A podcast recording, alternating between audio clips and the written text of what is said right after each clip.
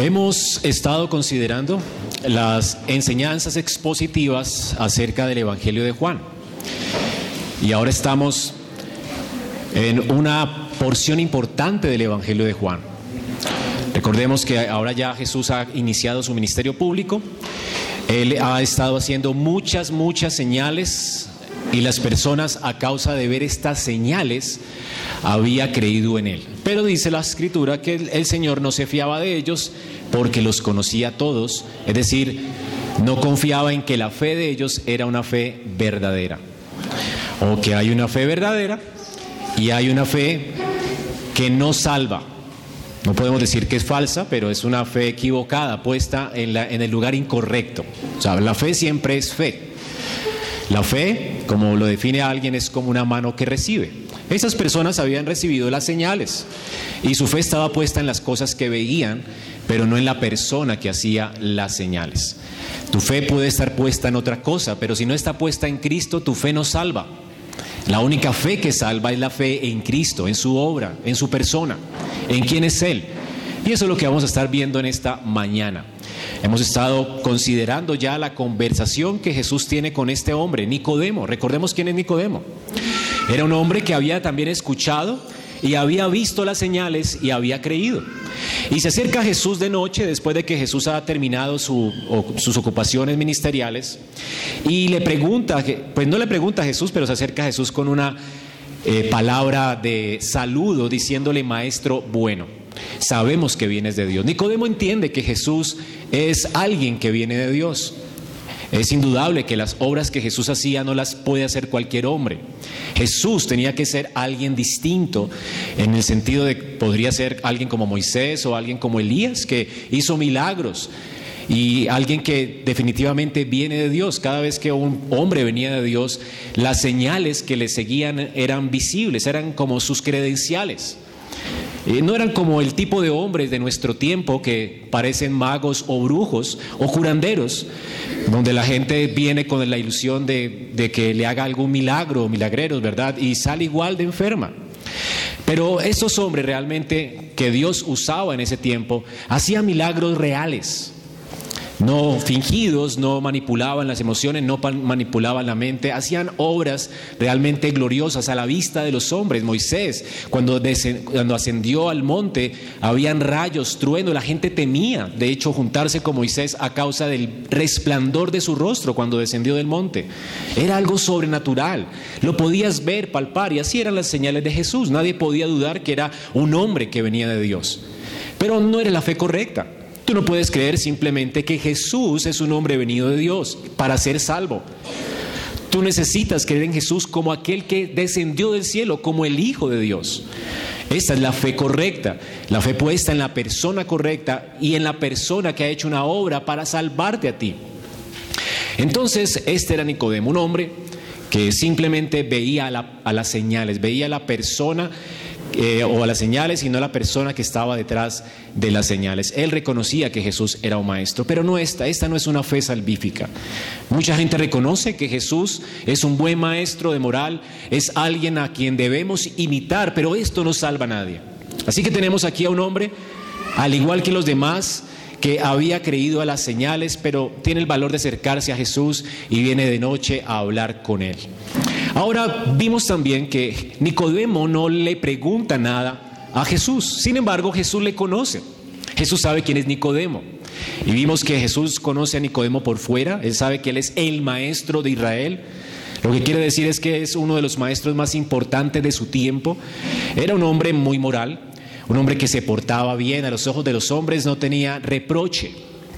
Además, no solamente era un hombre moralmente correcto, sino que tenía en, medio de la religiosidad de Israel, pertenecía al lugar o, al grupo que tenía una doctrina correcta, ortodoxa.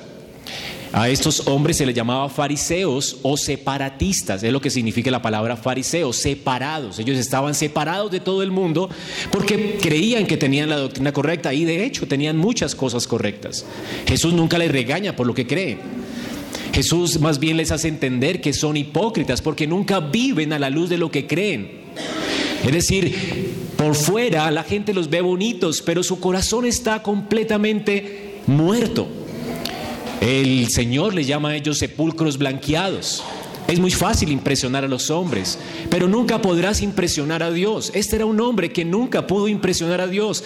A él siempre le faltó algo. Porque si quieres realmente ser perfecto delante de Dios, tus obras tienen que ser perfectas. Y nunca Nicodemo llegó a la perfección. Cualquiera de nuestros pecados, un solo pecado llevó a Adán y Eva a la condenación.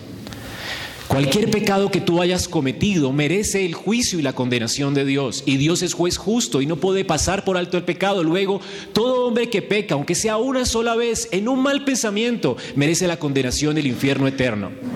Y por más que finja ser correcto delante de los hombres, está completamente alejado del reino de Dios y no puede ver las cosas que, les, que son espirituales. Y este era Nicodemo, un hombre correcto, pero que no podía ver el reino de los cielos y estaba lejos del reino de Dios. Ahora, después de que Jesús eh, ve a Nicodemo y le conoce por fuera, también le conoce por dentro. Nicodemo es un hombre hipócrita. Nicodemo es un hombre que está mal espiritualmente, que está apartado de Dios, y esto lo sabía Jesús. Jesús no, se deja impresionar por lo que los hombres ven. Jesús ve el corazón y el corazón de todos los hombres a causa del pecado de Adán está completamente muerto. Esa es la condición de todos nosotros y de eso se trata este pasaje. Hermanos, Jesús le dice a Nicodemo cuál es su enfermedad. La enfermedad que Nicodemo tiene es incurable. Nicodemo simplemente no puede hacer buenas cosas para borrar su maldad. A causa de la maldad, Nicodemo merece la condenación y nadie puede quitar eso. Si estás delante de un juez que es justo, él debe condenarte y punto. Y es lo que Jesús dice, estás fuera, estás perdido, Nicodemo.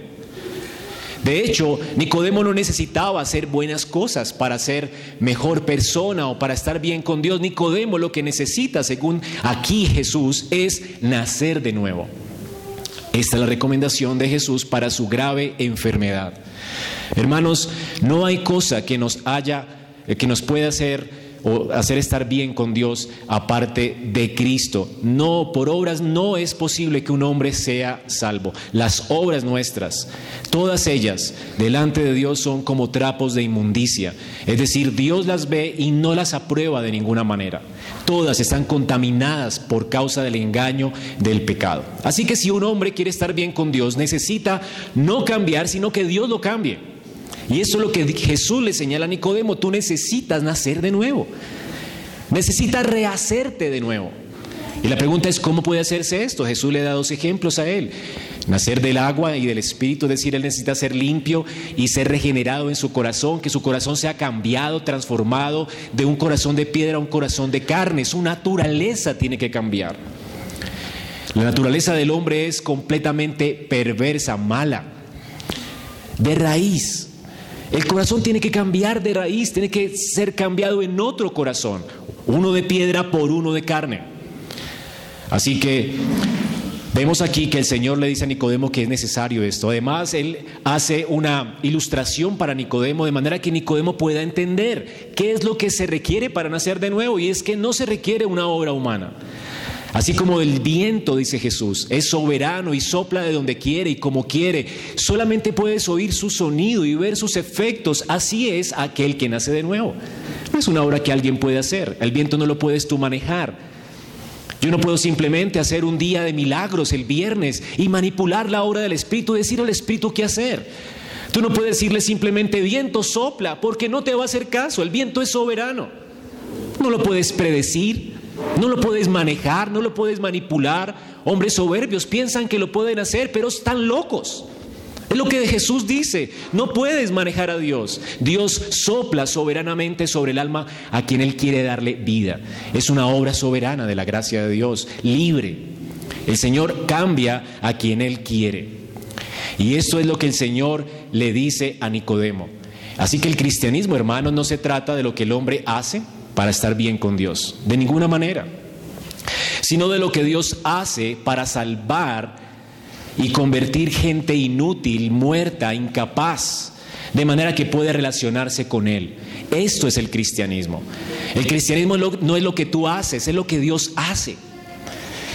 De hecho, lo que nos hace creyentes no es las cosas que hacemos, sino lo que Dios ha hecho y la fe que nosotros ponemos en lo que Él hace. Si pudiéramos colocarle un nombre diferente a la palabra cristiano, sería creyente. Porque eso es lo que nos distingue, nuestra fe. Nuestra fe es lo que hace otro, no nuestras obras. Así que si pudiéramos colocarle un título a nuestra iglesia, no sería los apartados, porque eso sería una obra nuestra, nos apartamos del mundo, los fariseos o los reformados. ¿Verdad? Nos apartamos del resto, porque hay gente así que piensa que somos distintos porque nos apartamos, hicimos algo para estar bien con Dios. No, no hacemos nada para estar bien con Dios. Si pudiéramos colocarle un rótulo a nuestra iglesia, sería creyentes, confiamos en otro. Eso es lo que nos hace distintos al resto de las religiones del mundo. Todas las religiones caen en la categoría de fe muerta. Es gente que confía en las cosas que hace, en sus ritos. Pero nosotros confiamos en una persona que es real, que descendió del cielo y murió en una cruz para el perdón de, de nuestros pecados. Esto es el cristianismo. El cristianismo pues es obra de Dios. Esto es lo que Dios hace, hermanos. La salvación es una obra soberana de Dios hecha en el hombre, no por el hombre. Es una obra de Dios, no del hombre, hecha en el hombre para hacerlo salvo, para que Él pueda ver entrar en el reino de los cielos. Es una conversión. Dios nos cambia en nuevas criaturas. Ahora, ¿cómo responde Nicodemo? Y aquí nos quedamos hace ocho días. Respondió Nicodemo y dijo, ¿cómo puede hacerse esto? Él hace otra pregunta a Jesús, Señor, explícame mejor lo del nuevo nacimiento, quiero entenderlo más. Esto es muy profundo, no lo sabía. Y de hecho Jesús dice, ¿eres tu maestro de Israel y no sabes esto? Nicodemo debió saber estas cosas. ¿Cómo puede hacerse esto? Dice Nicodemo, Señor, ¿qué está pasando aquí? Estás colocando de cabeza mi teología. Por toda mi vida he pensado y he leído la Biblia y he pensado que yo puedo ganarme el favor de Dios. He perdido mi tiempo. ¿Me estás diciendo que he perdido mi tiempo? Que todo mi sistema de creencias se viene al piso con lo que me estás diciendo, Señor. Me he esforzado para estar bien con Dios. He hecho lo he hecho lo suficientemente bueno como para que Dios me acepte. El hombre piensa así, él quiere ganarse a Dios. Pero lo cierto es que nadie puede hacer esto. Estamos mal con Dios y Él es juez justo, tiene que condenarnos a todos. Si fuera por derecho, si tú quisieras pedir tus derechos a Dios, Señor, yo merezco, puntos suspensivos, lo único que genuinamente podrías pedir y lo que mereces sería el infierno. Es lo que merecemos todos, hermanos. ¿Yo merezco qué? Tú mereces la condenación y el juicio de Dios.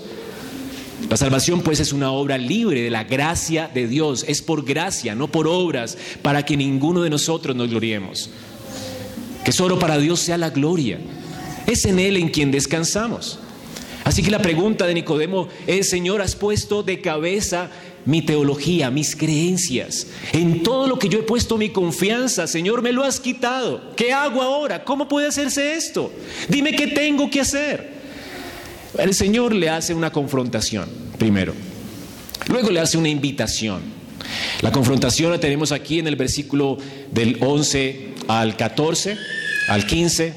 Luego en el 16 habla acerca de la invitación, o del 15 al 18 podemos hablar de la, fe que nos es requerida, la invitación, y luego le hace una advertencia sobre el peligro de permanecer en incredulidad. Así que tenemos tres puntos, que no será mi sermón, porque seguramente nos demoraremos unas tres semanas hablando de esto, pero lo importante es que entendamos que este texto está dividido así y así lo voy a predicar durante tres sermones.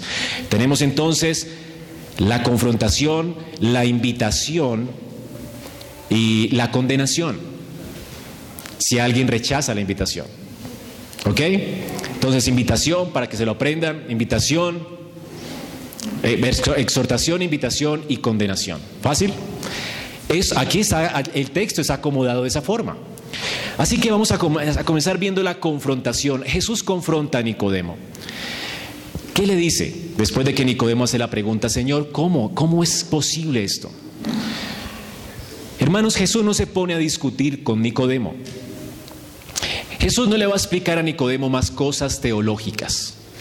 Jesús no va a hacerle, no, no, va a invitarlo, Nicodemo, dentro de ocho días te espero, voy a hacer un curso de defensa de la fe. Quisiera mostrarte realmente y convencerte de lo que significa, las implicaciones del nuevo nacimiento, cómo obra Dios en el nuevo nacimiento, el misterio del nuevo nacimiento, la gracia del nuevo nacimiento. No, Jesús no va a discutir más con Nicodemo, lo confronta. Nicodemo jamás me podrás entender. Tu problema no es un problema de intelectual. Tu intelectualidad está cegada y oscurecida a causa de tu incredulidad. El asunto con la gente no es que no pueda entender a Dios, es la incredulidad. La gente aborrece a Dios y no quiere aceptar a Dios. Ese es el problema, por más que discutas con ellos. No importa cuán intelectual, de hecho estamos hablando aquí con el hombre más intelectual de su tiempo, el maestro de Israel. Nosotros tenemos en Colombia a alguien que podríamos decir el científico, ¿verdad? El científico, reconocidísimo científico. Bueno, este era el maestro de Israel. Y era el hombre más intelectual de Israel. Podrías hablar cosas supremamente elaboradas y su pensamiento estaba formado para pensar en cosas muy elevadas. Sin embargo, no puede entender a Dios. Eso es lo que nos dice el texto. Nicodemo, no discutiré más contigo. La doctrina del nuevo nacimiento debió ser conocida por ti. Tenías la Biblia, la escudriñaste, la enseñaste, eres el maestro de Biblia de Israel y no la conoces. ¿Crees que voy a discutir contigo, Nicodemo? Toda la Biblia habla de la deplorable condición del hombre, Nicodemo. Desde Génesis el hombre se corrompió de raíz, lo leímos ahora, ¿verdad? ¿Cuál es la palabra que más se repite una y una y una y otra vez en el texto que leímos ahora? Murió, murió, murió, murió. ¿Acaso no has visto que todos los hombres mueren a causa del pecado? ¿Acaso no has visto la condición en la que el hombre cayó? ¿Acaso has visto a alguien que viva eternamente? Elías, sí, Elías. ¿Por qué Elías fue traspuesto según la Biblia? Por gracia, por su fe. Él caminó con Dios y fue traspuesto, no por sus obras. Ningún hombre en la escritura se puede poner bien con Dios a menos que Dios tenga misericordia de él. Es lo que Nicodemo debió entender en la Biblia. La salvación es una obra de la libre gracia de Dios. Adán y Eva estuvieron avergonzados en el jardín.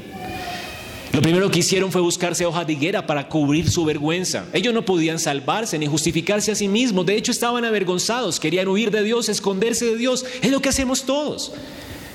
Pero quien, creó una solución para cubrir la, la vergüenza de ellos, ¿quién fue? No fueron ellos. El primer diseñador de modas, bueno, fue Adán y Eva. Y lo que hicieron fue algo tremendamente no sé, no podría cubrir su vergüenza, vulgar tal vez, un par de hojitas. Y el Señor hace unas hojas de una, una piel, ¿verdad? Con una piel de un animal, hace una túnica para cubrir toda su vergüenza para mostrarle quién es el hombre y se cubra completamente. Dios es el primer diseñador fantástico. Él diseñó un plan de salvación a través del sacrificio de un animal. Dios viste a los hombres y les muestra que la salvación no vendrá de ellos, que ellos no pueden hacer nada para cubrir su vergüenza y que la vergüenza la cubrirá Él a través de un sacrificio que vendría de la simiente de la mujer profetizada en Génesis 3.15. Él cubre nuestra vergüenza, no otro. Adán y Eva conocieron esto y esperaron que su hijo fuera este Mesías. Y cuando los hombres hacían sacrificios, era para recordar la promesa de Dios, para recordarle a sus hijos la promesa de Dios, no porque pensaran que los sacrificios los hacían justos. Pero este hombre, Nicodemo, con todos los fariseos, malinterpretaron la escritura, la voltearon de cabeza. Pensaron que Dios acepta el sacrificio para recibir perdón, pero ¿cómo es posible que Dios acepte el sacrificio de un animal si eres tú el que pecaste? Si Adán pecó siendo la cabeza federal de la raza humana, tendría que ser otro hombre, dado por Dios, otro Adán, que muriera por nuestros pecados. Por un hombre todos vinimos a la condenación y por otro hombre entra la vida y todos venimos a la salvación por la obediencia de uno. Ahora, hermanos, esto es lo que habla la Biblia. De dos cabezas federales, dos simientes, dos hombres, Adán y el Hijo de Dios. La pregunta que el hombre tenía que hacerse es, ¿quién es el Hijo de Dios? ¿En quién es quien debemos creer y depositar nuestra esperanza? ¿Quién? Y Dios va revelando progresivamente acerca de dónde vendría el Mesías. Habla de que vendría de Abraham, después de la simiente de Jacob, luego de la simiente de uno de los hijos de Jacob, de eh, la tribu del, de... Se me olvidó. Judá luego de la familia de David específicamente, y que sería un rey como David, y se sentaría en el trono de David. Así que toda la escritura había testificado contra el hombre, y toda la escritura hablaba de que el hombre debía esperar la salvación de Jehová. El hombre no se podía salvar, nunca.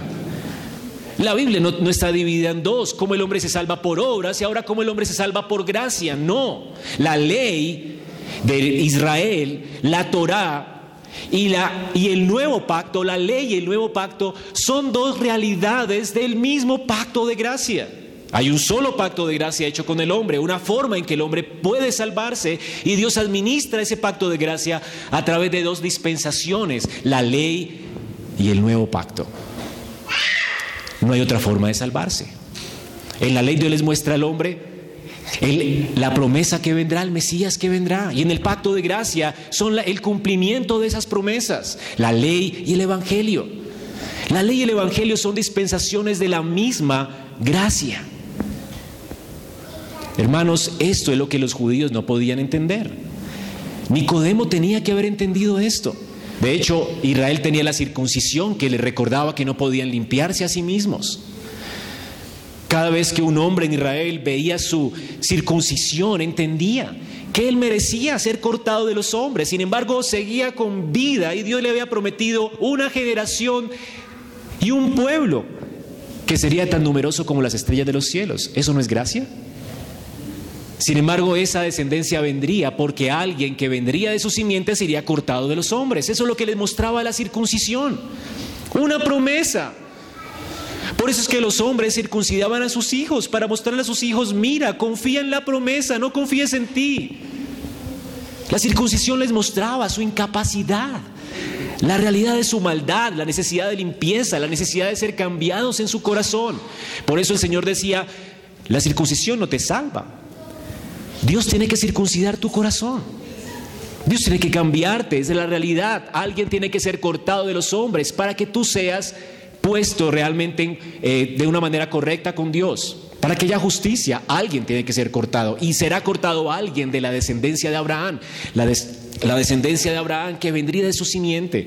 Y eso es lo que mostraba la circuncisión. Hermanos, en Israel las personas comenzaron a confiar en los ritos, en los sacrificios, en el templo, pero todo esto eran realidades de lo que vendría. Jesús es el templo, Él es el sacrificio de Dios. No había una, una cosa en Israel que pudiese decir, eso es lo que tú tienes que hacer para salvarte, sino que todo lo que Dios diseñó en la ley para Israel es, mire todo lo que yo voy a hacer para salvarlos. Yo les voy a dar un sacrificio. Yo voy a colocar mi morada en medio de ustedes. Ustedes no pueden acercarse a mí, yo me acercaré a ustedes. Yo colocaré mi tabernáculo en medio de vosotros. Yo seré propicio a vuestros pecados. Yo seré vuestro sacrificio. Yo seré vuestro sacerdote y vuestro profeta. Porque ustedes no pueden conocer a Dios. Yo les traeré la palabra de Dios. Dios. salva en toda la Biblia. No hay forma de que el hombre pueda conseguir salvación. Y los creyentes en Israel no circuncidaban a sus hijos porque pensaban que les salvaba la circuncisión. Los incrédulos sí. Los incrédulos pensaban que la circuncisión los salvaba, que los sacrificios los salvaban, que sus ritos los salvaban, que la ida al templo los salvaba. Como muchos incrédulos hoy piensan que la cena los salva, que el bautismo los salva, que el nacer de una familia cristiana los salva. Eso no salva, hermanos.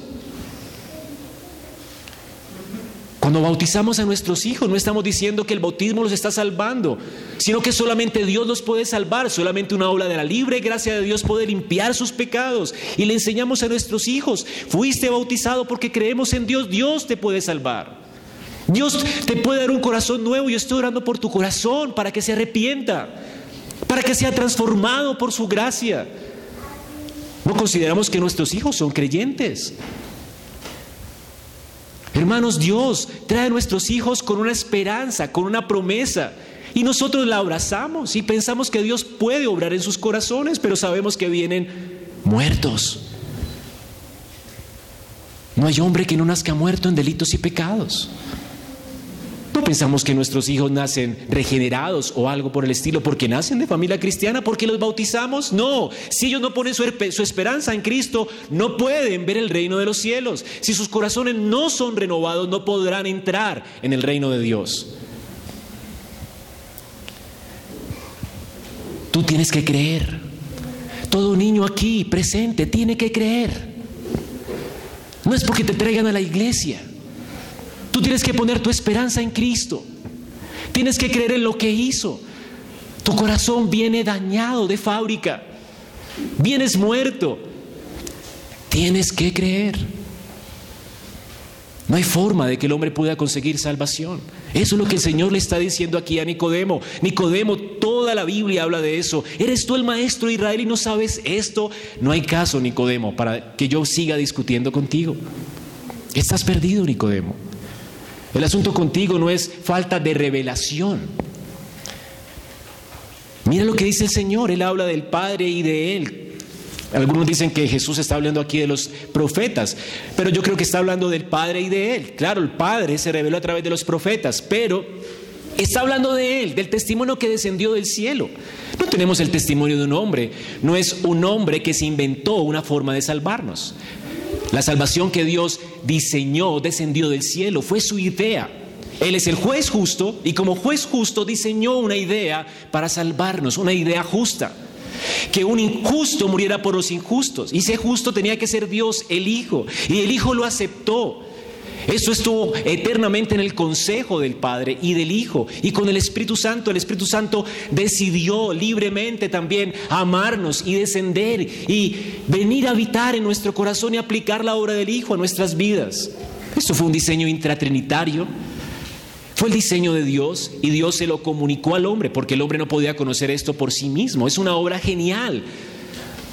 Es una obra que dice la Biblia, ¿cómo, cómo pudiéramos conocer? ¿Será que esto no, lo inventamos nosotros? ¿Podría un hombre inventarse una salvación así? ¿Acaso no has visto las religiones que el hombre inventa? Cantar mantras para sentirse más espiritual, hacer ritos y cultos para sentirse más eh, buena persona, hacer obras y pensar que está bien con Dios, que Él es su propio Salvador. ¿No ves las religiones que el mundo inventa? Todos siguen en sus delitos y pecados porque no hay alguien que salve aparte de Cristo, hermanos. Esa es la gracia que el Señor nos dio. Dice aquí, de cierto, Nicodemo, te digo, que lo que sabemos hablamos. Yo sé de lo que estoy hablando, Nicodemo. Yo sé lo que tú necesitas, porque yo soy Dios. Mira lo que dice, y lo que hemos visto testificamos. Yo estoy dando un testimonio, Nicodemo, no el testimonio de los hombres, estoy dando el testimonio del consejo de mi Padre. Estoy trayendo el testimonio que mi Padre ha traído por medio de los profetas. Ahora, lo que hemos visto testificamos y ustedes no han recibido nuestro testimonio. ¿Han creado un sistema de salvación distinto? Los judíos con su sistema de salvación, estaban alejando a las personas de Dios. Cada vez que un hombre te dice a ti lo que tienes que hacer para salvarte, está convirtiéndote dos veces más hijo del infierno. Es lo que dice Jesús. Yo no puedo decirte a ti qué tienes que hacer para salvarte porque no puedes salvarte. Lo que te puedo decir a ti es, mira lo que Dios hizo para salvarte, cree, cree. Yo no puedo inventarme otro mensaje, hermanos. Es el mensaje que descendió del cielo. Y el que se invente otro, dice Pablo, es maldito. Yo no quiero ser maldito. El diagnóstico del hombre es de Dios hacia el hombre es que está corrompido en sus delitos y pecados, que no necesita convertirse en buena gente para salvarse, necesita ser una nueva criatura para salvarse. Dios lo tiene que rehacer. No es algo que me invento yo, no me podría inventar otro. Yo no quiero ser maldito. Si el Señor ya me ha bendecido con el mensaje que descendió del cielo, ¿para qué inventarnos otro?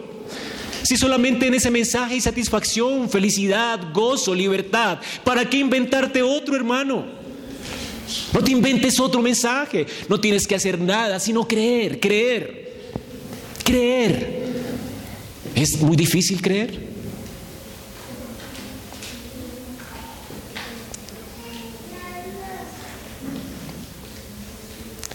Es al hombre a que le gusta colocarla difícil.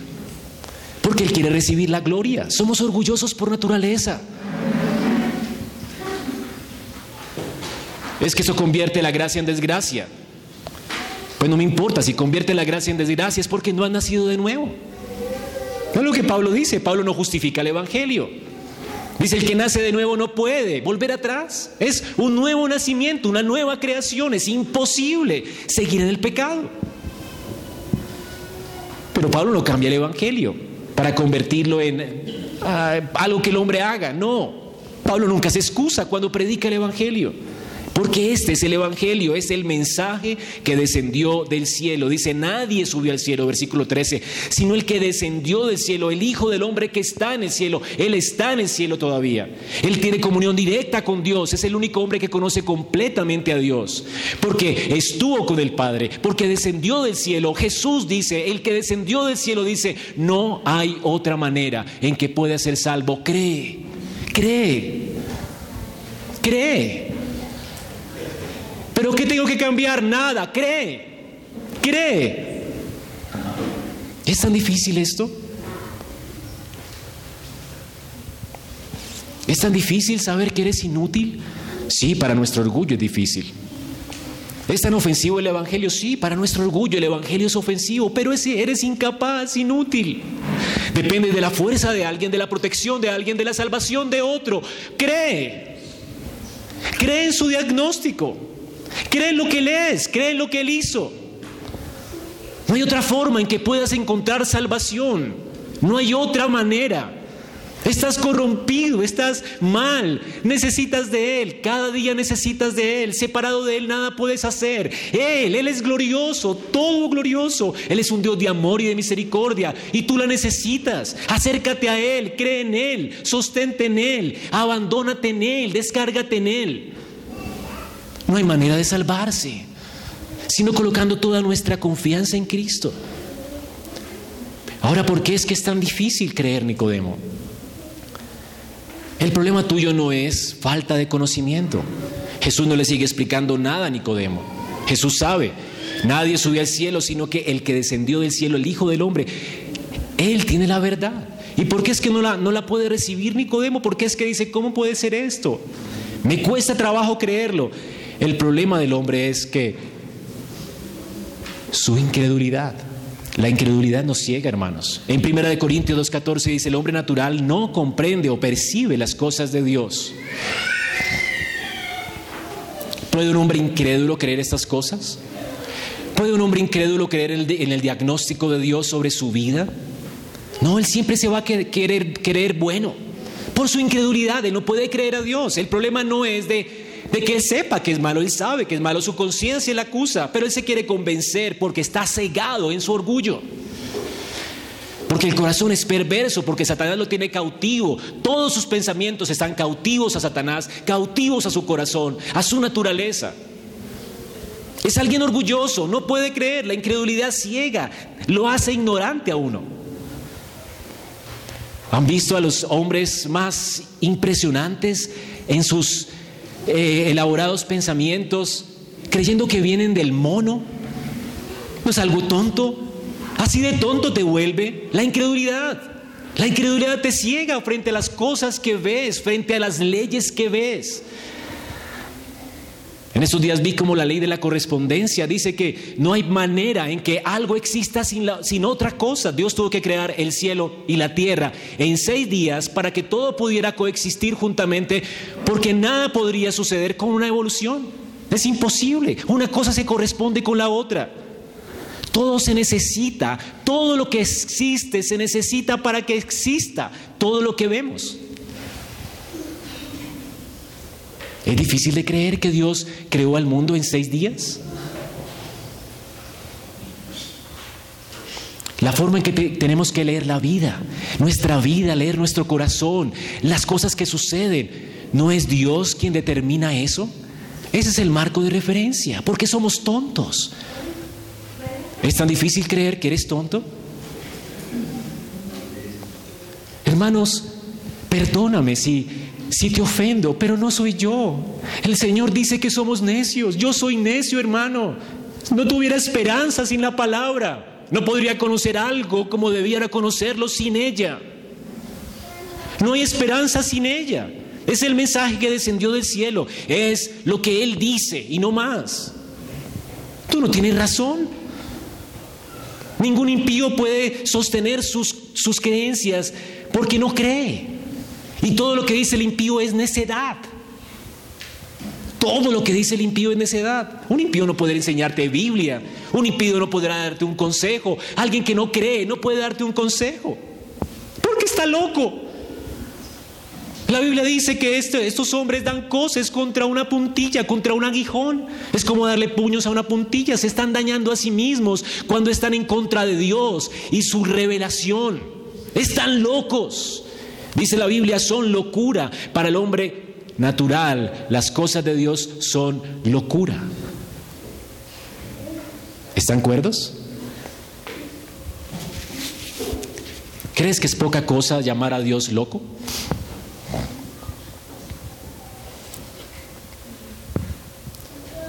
¿Creernos dioses no es locura?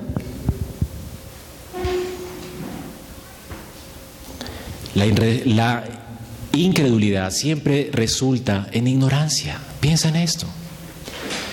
Tú no necesitas más argumentos para que tu vida cambie. Tú necesitas creer, creer. ¿El Señor sigue explicando? No, Él no le sigue explicando. El Señor sabe que va a perder el tiempo con Nicodemo.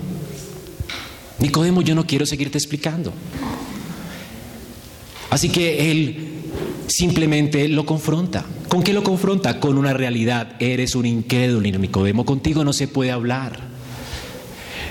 Tanto que has leído la Biblia, no te entra, la, la, la, torciste, la pusiste de cabeza, convertiste la salvación que yo di en salvación por obras, cuando todo el tiempo hablé de que venía a salvar a un pueblo.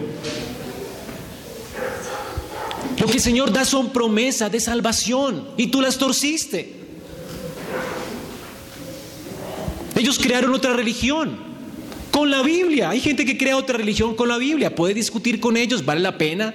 Sentarse con alguien que ha torcido la escritura a estudiar con ellos no vale la pena. No vale la pena, hermanos. Si tú eres creyente, no discutas con un incrédulo. No hay manera de discutir con un incrédulo. Nunca te va a entender. Todo lo va a torcer. La única esperanza para un incrédulo es que crea. Ya vimos la exhortación, ¿verdad? ¿Qué sigue? ¿Cuál es la invitación de Jesús para Nicodemo? Él lo invita a un curso, a un curso de cómo es que se nace de nuevo. Un curso de cómo la Biblia habla acerca de la condición del hombre y de cómo nacer de nuevo. Jesús le predica el Evangelio. Es toda la discusión que puedes tener con un incrédulo. Recomendarle la fe, invitarlo a creer. Es la única orden del Señor para un incrédulo, creer. No lo invita a ninguna parte para que conozca más. Todo su conocimiento va a ser en vano. Si invitamos a un incrédulo a la iglesia el incrédulo hasta dice, eh, qué buena cosa están creyendo acá. Después todo lo va a torcer, todo lo va a manipular, hasta las palabras del pastor las va a torcer, todo lo va a torcer porque su mente está cegada. Esta es la realidad de un incrédulo. ¿Por qué no puede creer? Porque lo que necesita es fe. Sin fe nadie puede ver el reino de los cielos. Sin fe nadie verá a Dios. ¿Y qué es lo que tiene que creer Nicodemo? Es la invitación de Jesús para Nicodemo. Nicodemo, tú necesitas creer.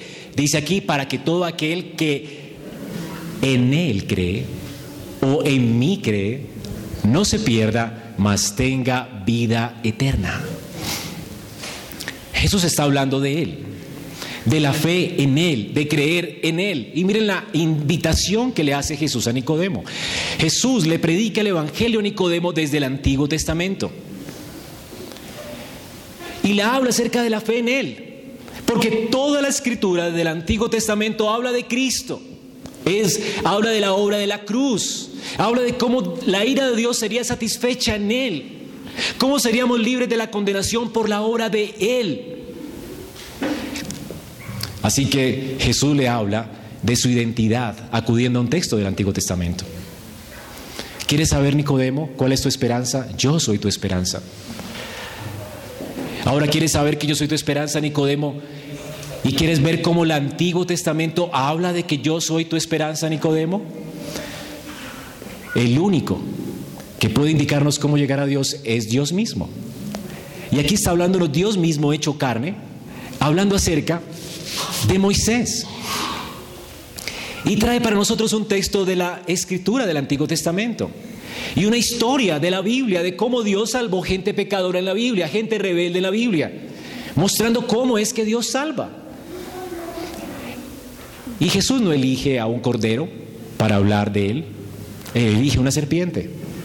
Y noten el texto, versículo 14, como Moisés levantó la serpiente en el desierto, así es necesario que el Hijo del Hombre sea levantado, para que todo aquel que en él cree no se pierda, mas tenga vida eterna. Es increíble, hermanos, que el Señor traiga para nosotros un texto del Antiguo Testamento para predicar de Él.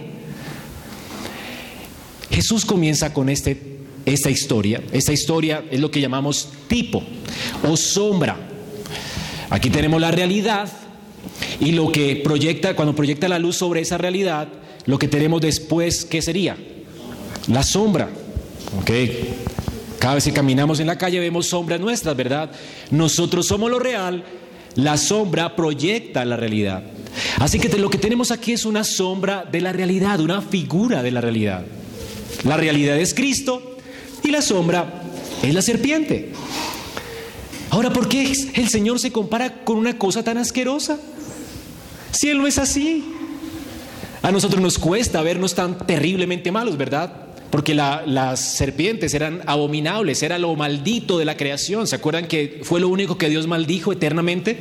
Maldita serás y te arrastrarás sobre la tierra. Fue el animal que Dios maldijo. ¿verdad? Es lo más corrupto. En Israel las serpientes eran algo completamente abominable, ni se podían comer, era abominación. Era lo maldito de la creación, lo más asqueroso de la creación. Y el Señor se compara con lo más asqueroso de la creación para que entienda lo que somos nosotros, malditos. Porque Él vino a tomar nuestro lugar. ¿Has entendido eso? Hermanos, el Evangelio me humilla más y más y más para que a Él sea la gloria, para que yo descanse en Él más y más y más. Este es mi Señor. Se está comparando Él mismo con una serpiente. El santo de los santos dice, yo soy esa serpiente. Y me hice esa serpiente por ti. ¿No es increíble? A mí me derrite el amor de Dios, hermanos. Él tomó mi lugar. Yo era un maldito y Él se hizo eso por mí, para que yo fuera bendito por Él. Eso es gracia extrema. Esto es amor incalculable. Ahora, ¿de qué se trataba esta serpiente? ¿Qué es lo que sucedió con esta serpiente? Números 21, del 4 al 9. Es cortico, leámoslo. Búsquenlo, hermano. Números 21,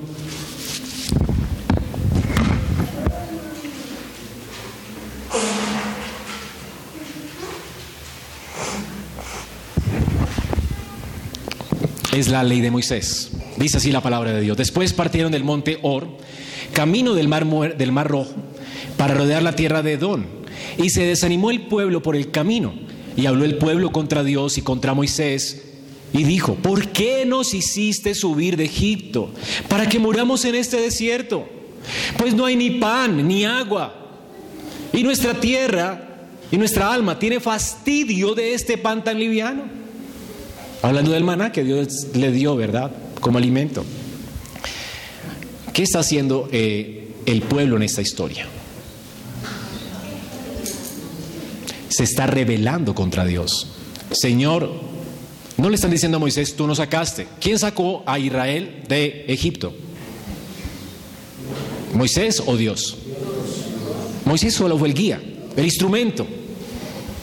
Pero Dios fue el que lo sacó. ¿Quién fue el que les dio maná del cielo? ¿Moisés o Dios? Dios.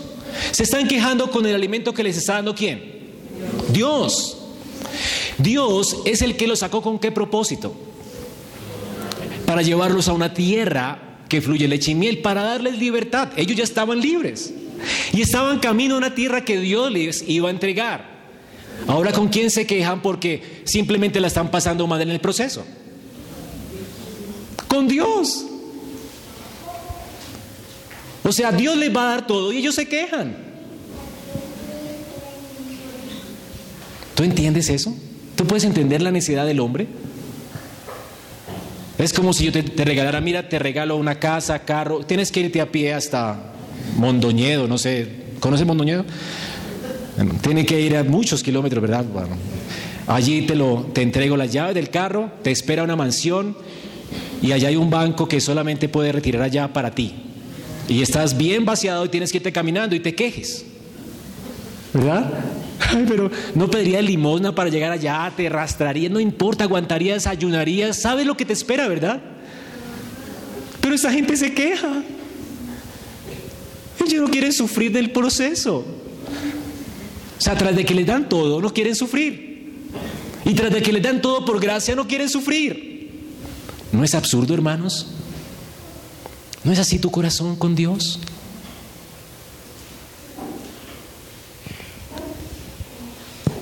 Esta historia, lo que está haciendo el pueblo es acusando a Dios de mentiroso.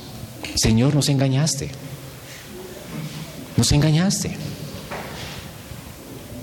Ya sé la idea que tienes. Mire, habían pasado ya varios meses y su calzado no se desgastó. Y sus vestiduras no se desgastaron. Y sobrenaturalmente Dios les dio agua y les dio pan. Sobrenaturalmente. Y aún así piensan que Dios los sacó allí para matarlos. Señor, estás diciendo mentiras. ¿No es la misma actitud de Adán y Eva? Señor, me, diste un jardín y me prohibiste esto. Esto que es bueno para mí, me estás diciendo que es malo para mí. Señor, lo voy a comer, te lo voy a arrebatar de la mano. Cuando Dios dijo que era malo para ellos, que iban a morir. Pero ellos, ellos no querían solamente el jardín, ellos querían el árbol de Dios, lo que Dios se reservó para él. Qué atrevidos, ¿no? No les bastó todas las delicias del jardín. Toda la creación para ellos eran los señores de la tierra y querían solamente un árbol. Es como que te den vía libre para caminar por toda la tierra, para explotarla, para comer de todos sus frutos, para disfrutar de todo lo que tienes. Y el arbolito que queda en Santa Elena de Baviera es de Dios. Y tú dices, no, yo quiero ese arbolito. ¿No es tonto el hombre, hermanos? Esto es lo absurdo del pecado de Israel. Señor, nos estás mintiendo. Te ha reservado a un árbol sin causa. Este árbol no nos va a matar, nos va a hacer vivir. Ya sabemos, vamos a ser como tú. Tan tontos, ¿no? Creados del polvo y quieren ser dioses. ¿No dice la Biblia que fuimos creados del polvo de la tierra? ¿De dónde sacamos que somos dioses? ¿O que podemos ser como Dios? Hermanos, Dios es muy paciente con nosotros. Esta era la actitud de Israel. Señor, eres un mentiroso. Nos ha sacado de, Egipto para matarnos en este desierto. Ahora, ¿qué hizo Dios? Ahora no es legítimo que Dios se enoje. ¿Qué harías tú si tuvieras todo el dinero del mundo y la gente responde así a ti? Que le des con todo el dinero que tú tienes y no te lo reserves para alguien, le digas, toma lo que quieras de mí, lo único que te prohíbo tocar es este pedazo de madera que me regaló mi papá. ¿Verdad? Nunca lo toques, no te lo lleves, déjalo ahí, yo lo quiero ver en esa mesa siempre. Y alguien va y te lo toca, ¿no te enojarías? Si te lo reservaste para ti, es tu, es tu objeto más preciado. Dios no quiere que tocara tu gloria, Dios quiere que tú confiaras en Él. Sin embargo, nosotros queremos su gloria. Queremos que arrebatarle su gloria. ¿No es algo absurdo? ¿Qué harías tú? Y te robaran lo que es tuyo. Cuando le has dado todo, todo, todo lo que es tuyo. Y te arrebataran algo que tú reservaste para ti. ¿Qué harías tú? ¿No te enojarías? Ahora sí, nosotros simples mortales nos enojamos porque nos quitan algo. Queremos matar al ladrón cuando nos roba. Imagínate lo que siente Dios en su corazón por causa de nosotros, que queremos quitarle su gloria. ¿Entiendes el corazón de Dios? Ahora, si Él es juez justo, Él no puede pasar por alto esto, porque no solamente es alguien a quien le robamos, es a Dios a quien le robamos su gloria. ¿Qué tiene que hacer Dios con nosotros? Destruirnos, hermanos, destruirnos. Así que Dios envía serpientes para destruir a Israel. Dice, y envió serpientes entre el pueblo, serpientes ardientes para que los mordieran. De esos instrumentos para castigar a su pueblo. Y dice que mordieron al pueblo y murieron muchos en Israel. Hay gente que va a morir, a quien Dios no tiene misericordia de ellos. Así de simple. Y no pueden reclamar, Señor, fuiste injusto. No, no fue injusto. Dios nunca envía al infierno a nadie siendo injusto. Muchos murieron. Y algunos que estaban medio moribundos, que estaban recién picados tal vez, pensaron, Señor, pecamos contra el Señor, cometimos maldad. Y el pueblo vino a Moisés y dijo, Señor, eh, hemos pecado por hablar contra Jehová. Confesaron su maldad. Lo confesaron. ¿Has confesado tu maldad, tu necedad? Al querer robar la gloria a Dios, al estropear la gloria de Dios con tu vida, al no vivir para Él cuando fuiste creado para Él. Eso es lo que tienes que hacer. Hemos hablado mal contra Jehová, mi conducta blasfema su nombre. No le he creído, le he dicho mentiroso. Y dice aquí entonces, ruega a Jehová, Moisés, que quite de nosotros estas serpientes. Ellos acuden al sacerdote. Ellos no podían hablar simplemente con Dios. Ellos necesitaban un mediador. ¿Se acuerdan? Dios les dio un mediador. Para eso estaba Moisés, para representarlos delante de Dios. Así que ellos van a la persona correcta. Él puede mediar por ellos. Ahora, la pregunta es, ¿quitó Dios las serpientes? ¿Las quitó? No. La serpiente seguía mordiendo gente y los iba a morder a todos, porque había muchas serpientes ardientes, no podían matar las serpientes, aparecerían otras, porque Dios las mandó. Te picarían. Ibas a enfermar, ibas a morir. Y ya estabas viendo tu familia morir a causa de la picadura de la serpiente. Y habías visto rastro de gente muerta a causa de la picadura de la serpiente. Y a ti te picó y tú sabías que ibas a morir. ¿Qué vas a hacer? Entonces vas, te arrepientes, haz algo, Moisés. Si hubieran quitado la serpiente, ¿se acabaría el problema? No, ya estabas mordido. ¿Qué hace Dios en respuesta al arrepentimiento y a la oración del pueblo? ¿Qué hace Dios cuando nos arrepentimos y clamamos a Él por misericordia? ¿Qué hace Dios cuando un moribundo se acerca a Él rogando misericordia? Es lo único que tú puedes hacer, rogar por misericordia. Eso sí lo puedes hacer, tú no te puedes salvar, pero sí puedes rogar, sí puedes pedir, Señor, ten misericordia de mí, sálvame. Eso sí lo puedes hacer, ¿verdad? Confesar tu maldad, tu pecado, me picó la serpiente, estoy mal, moribundo, voy a morir, merezco tu ira, tu condenación, pequé contra ti. Eso lo puedes hacer hoy, hermano.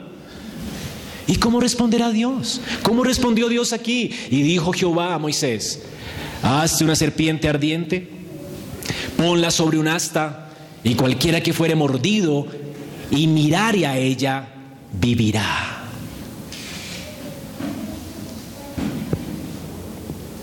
No era un remedio preventivo, sino curativo.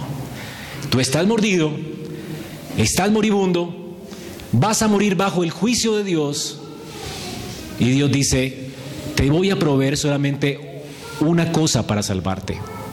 El Señor no, ¿Por qué el Señor no le dice a ellos, vayan, hagan un sacrificio, córtenlo? Porque no era la obra de ellos. Eso no lo podía curar, el sacrificio no cura.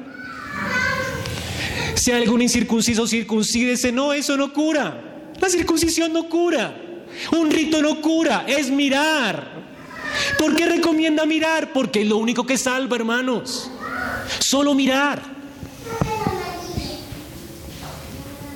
¿No es humillante esto? Pero Señor, si voy donde el médico, ¿me podría ayudar el médico? Él sabe de venenos. ¿Me podría inventar un, un, un antídoto para el veneno? No hay antídotos para ese veneno. Te va a matar. Muchos decidieron ir al médico y murieron. Dice la escritura que murieron. Porque no había otra manera. Tenías que ir, humillarte en la provisión que Dios dio y mirar esa serpiente y sanabas, quedabas sano. Mirar no es una obra. Mirar no es una obra, hermanos. Tú no estás viendo ahora. ¿Te esfuerzas para mirar? Pueblo miró y fue curado. Esa es la provisión de Dios. No hay penitencias aquí. No tienen que ir de rodillas a algún lugar. No tienen que hacer un peregrinaje largo para buscar salvación. Solo mirar una provisión, algo que Dios creó para tu cura, para tu salud. Y el Señor dice, yo soy esa serpiente. Yo soy esa serpiente. Y noten algo, hermanos.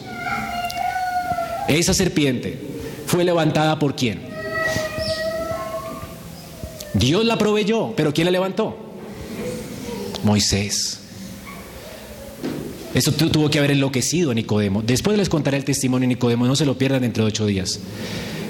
Pero, hermanos, Nicodemo entendía el oficio de un sacerdote. Luego Nicodemo va a escuchar a los sacerdotes y a Jesús hablando. Y mira lo que dice Jesús a los sacerdotes. Les dijo Jesús en Juan 8:28, cuando hayáis levantado al Hijo del Hombre, entonces conoceréis que yo soy Jehová. Y que nada hago por mí mismo, sino que según me enseñó el Padre, así hablo. Ellos iban a cumplir lo que Moisés hizo. Moisés levantó a la serpiente como representante de Israel por su pecado. Fueron nuestros pecados los que llevaron a Cristo a la cruz. Moisés es un representante del pueblo. ¿Qué es lo que Moisés estaba representando? Nuestra gran maldad. Jesús no tenía por qué morir. La única razón por la cual un justo fue a esa cruz fue por el pecado tuyo. Y esos sacerdotes estaban oficiando en ese tiempo como tu representante, como mi representante. Y ellos como representantes del pueblo levantaron a Jesús, lo mataron. Porque mi pecado lo mató. Ellos están representando a ti. No hay otra razón por la cual mi Salvador haya muerto en una cruz, sino por mi maldad. Por eso lo quiero cantar y lo quiero proclamar, porque Él tuvo ese increíble amor, vino a entregarse a nosotros para que nosotros nuestros pecados vivieran a muerte. Y lo mismo que lo condenó a Él, es lo mismo que nos salva a nosotros. Nuestros pecados lo condenaron para que nosotros fuésemos hechos justicia de Dios en Él. ¿No es esto lo que dice la Escritura? Cristo nos redimió de la maldición de la ley. ¿Por qué una serpiente? Hecho por nosotros maldición, porque escrito está, maldito todo el que, es colgado en un madero, para que en Cristo Jesús la bendición de Abraham nos alcanzase a nosotros los gentiles, a fin de que por la fe recibiéramos la esperanza y la promesa del Espíritu. Galatas 3:13. Aquel que no conoció pecado, Segunda de Corintios 5:21, por nosotros Dios lo hizo pecado para que nosotros fuésemos hechos justicia de Dios en él. Lo que nos mató a nosotros, lo mató a él. ¿Entiendes? ¿Entiendes? ¿Lo crees? Si miras esa cruz, Tú sabes que eso es lo que mereces. Y si solo la miras y crees en que eso es lo que tú mereces y otro ocupó tu lugar, serás salvo. Solo tienes que mirar. ¿No es liberador esto? ¿No es liberador?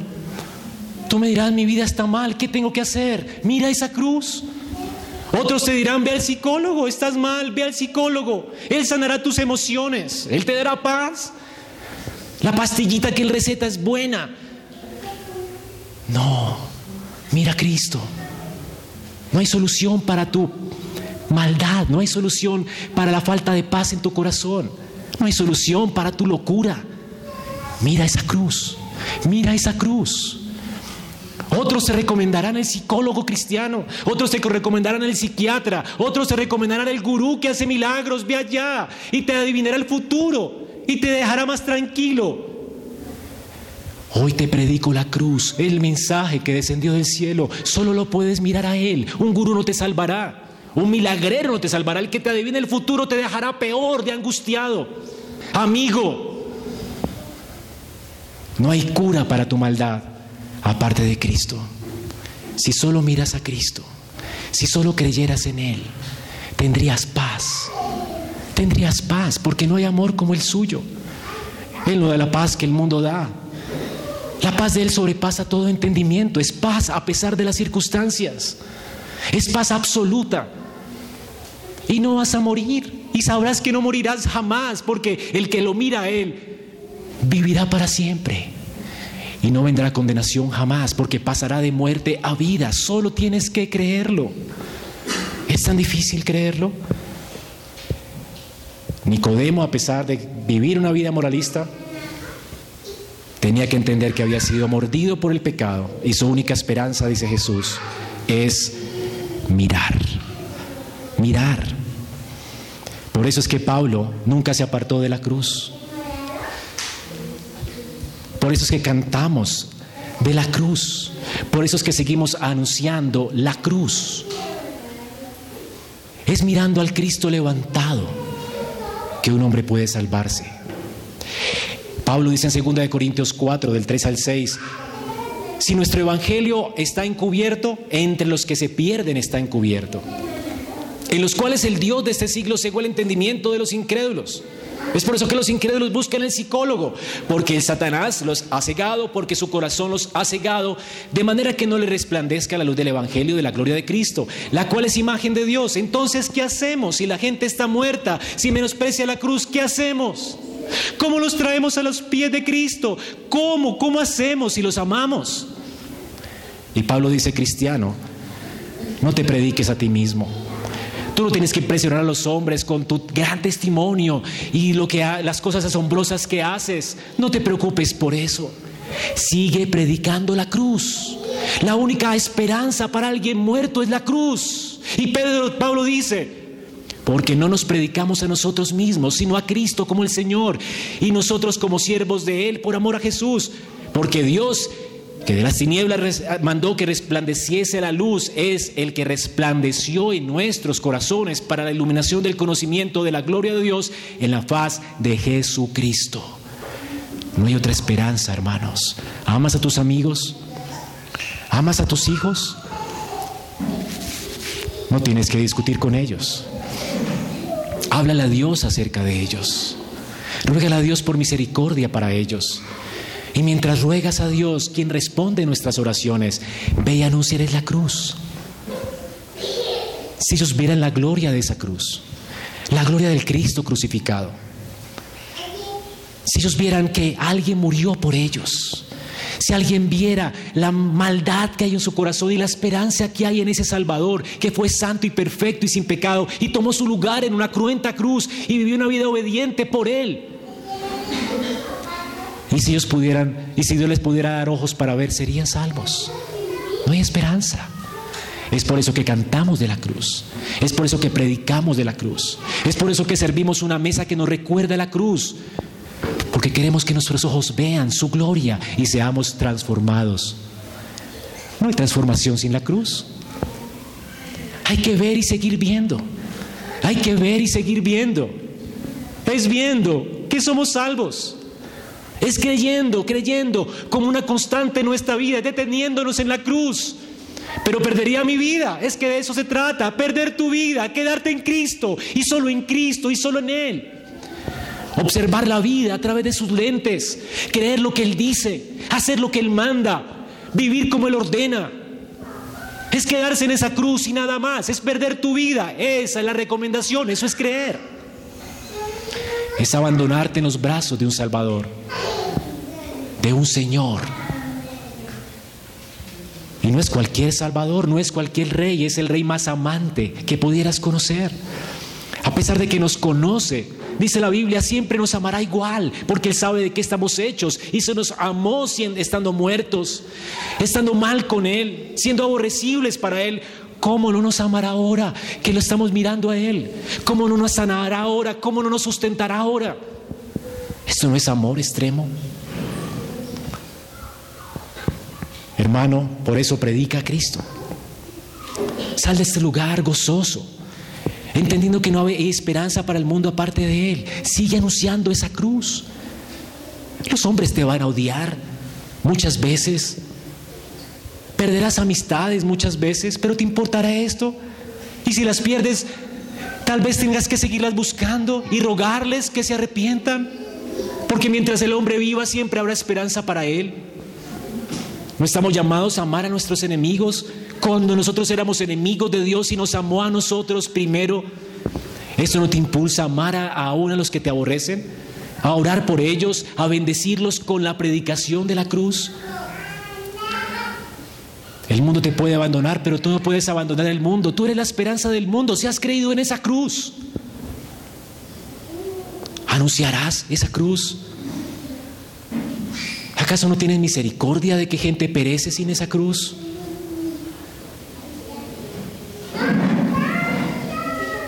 Hermanos, este es el mensaje del Evangelio. Y amigo, tú me preguntarás, ¿cómo yo puedo ver si estoy ciego? Mira, esto funciona igual que cuando el Señor le dijo a Lázaro, Lázaro, levántate de los muertos. ¿Se podía Lázaro levantar de los muertos? ¿Podía Lázaro obedecer a la orden de Jesús?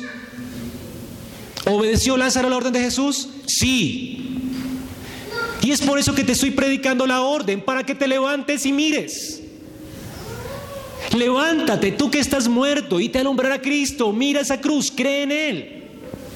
Este es el anuncio, es una orden, no es una sugerencia, no es una oferta. Hay gente que dice la, oferta libre del Evangelio, yo no te estoy ofreciendo un producto, no es un accesorio para tu vida, de esto depende tu vida, es una orden, si no la cumples morirás. Morirás eternamente, morirás eternamente bajo la ira de Dios, morirás eternamente en tus pecados, sufrirás eternamente. Por eso te ruego, mira, mira. Pero no puedo, mira, esta orden te dice, mira. Y quiero terminar con el testimonio de Spurgeon, me asombra. Spurgeon no tenía una iglesia en medio de la tormenta de nieve donde ir cerca. Y escogió una donde le habían dicho que eran gritones. Unos metodistas que él dice que eran primitivos. Y cuando entró a esa iglesia, es el testimonio que él tiene de esa iglesia. Era una capilla pequeña, no había mucha gente. Y dice él, él no quería entrar, pero entró, no, no había dónde congregarse y entró. Dice que el ministro no estaba esa mañana, el pastor tampoco había ido por la tormenta. Así que era una iglesia sin pastor. Y dice él, creo que la nieve lo había detenido, en su lugar un hombre delgado, tal vez zapatero o sastre o algo así, se subió al púlpito, ni siquiera era un diácono, era un oficial de la iglesia. Alguien que con valor dijo, bueno, leí esta mañana un texto, prediquémoslo. Y sin embargo, dice que ese, era hombre, ese hombre era bien ignorante. O sea, ni sabía hablar. Se mantuvo apegado al texto que leyó por la simple razón de que no tenía nada más que decir. El texto era, mirad a mí y sed salvos todos los términos de la tierra. Su pronunciación era pésima, no sabía ni hablar, pero a mí no me importó. Vi un rayo de esperanza en ese texto.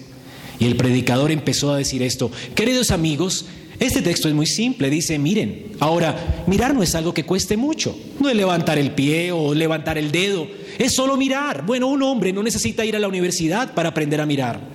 Tú puedes ser un imbécil y aún así puedes mirar. Tú no necesitas ganar mil pesos al año para mirar. Cualquiera puede mirar. Un niño puede mirar. Pero mira el texto también dice, mirad a mí. Ay, dijo él en su tono campestre. Muchos de ustedes están mirando a sí mismos, pero eso no les servirá de nada. Nunca hallarán consuelo allí. Algunos miran a Dios el Padre, pero no. Tienen que mirar a Cristo. Él dijo, mirad a mí. Algunos dicen, vamos a esperar que el Espíritu Santo nos toque. Pero eso no es lo que ustedes tienen que hacer según el texto. Dice aquí, miren, miren a Cristo. Eso es lo que dice mi texto. Mirad a mí. Después el buen hombre siguió de esta manera, miren a mí, miren, miren cómo sudo gotas de sangre, miren cómo cuelgo sobre la cruz, miren cómo subo al cielo, miren ahora cómo estoy sentado a la derecha del Padre por ustedes, oh pobre pecador, mírame a mí. Y al llegar a ese punto, habiendo hablado por diez minutos, el hombre iba a concluir. Y de repente me miró a mí. El único extraño del lugar era poca gente. Él sabía, él como se supiese, perdón, que lo que había en mi corazón me dijo, joven, tu luz es muy miserable. Verdaderamente así era, dice Spurgeon. Yo no estaba acostumbrado a oír esto, esta verdad del púlpito. Sin embargo, fue un golpe, un golpe certero, un golpe en el blanco. Y él continuó y dijo, joven, seguirás siendo un miserable un miserable mientras vivas, un miserable cuando mueras, si no obedeces a mi texto, si no lo obedeces. Y entonces levantó sus manos y gritó como un solo metodista primitivo lo puede hacer. Joven, mira a Cristo, mira, mira, mira, no tienes que hacer nada más sino mirar y vivir. Y en ese momento yo vi el camino de la salvación. Ya no supe qué más habló, porque fui poseído por ese pensamiento. Como cuando la serpiente de bronce fue levantada en el desierto y la gente miraba y era sanada. Así fue conmigo. Yo pensaba que debía hacer 50 cosas para salvarme, pero cuando escuché esa palabra, mira, cuán dulce fue.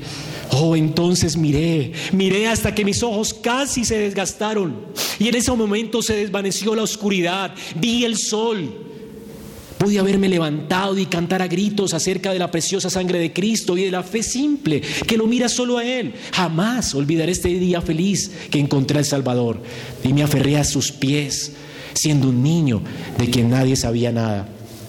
Escuché la palabra de Dios, ese precioso texto que me guió hacia la cruz.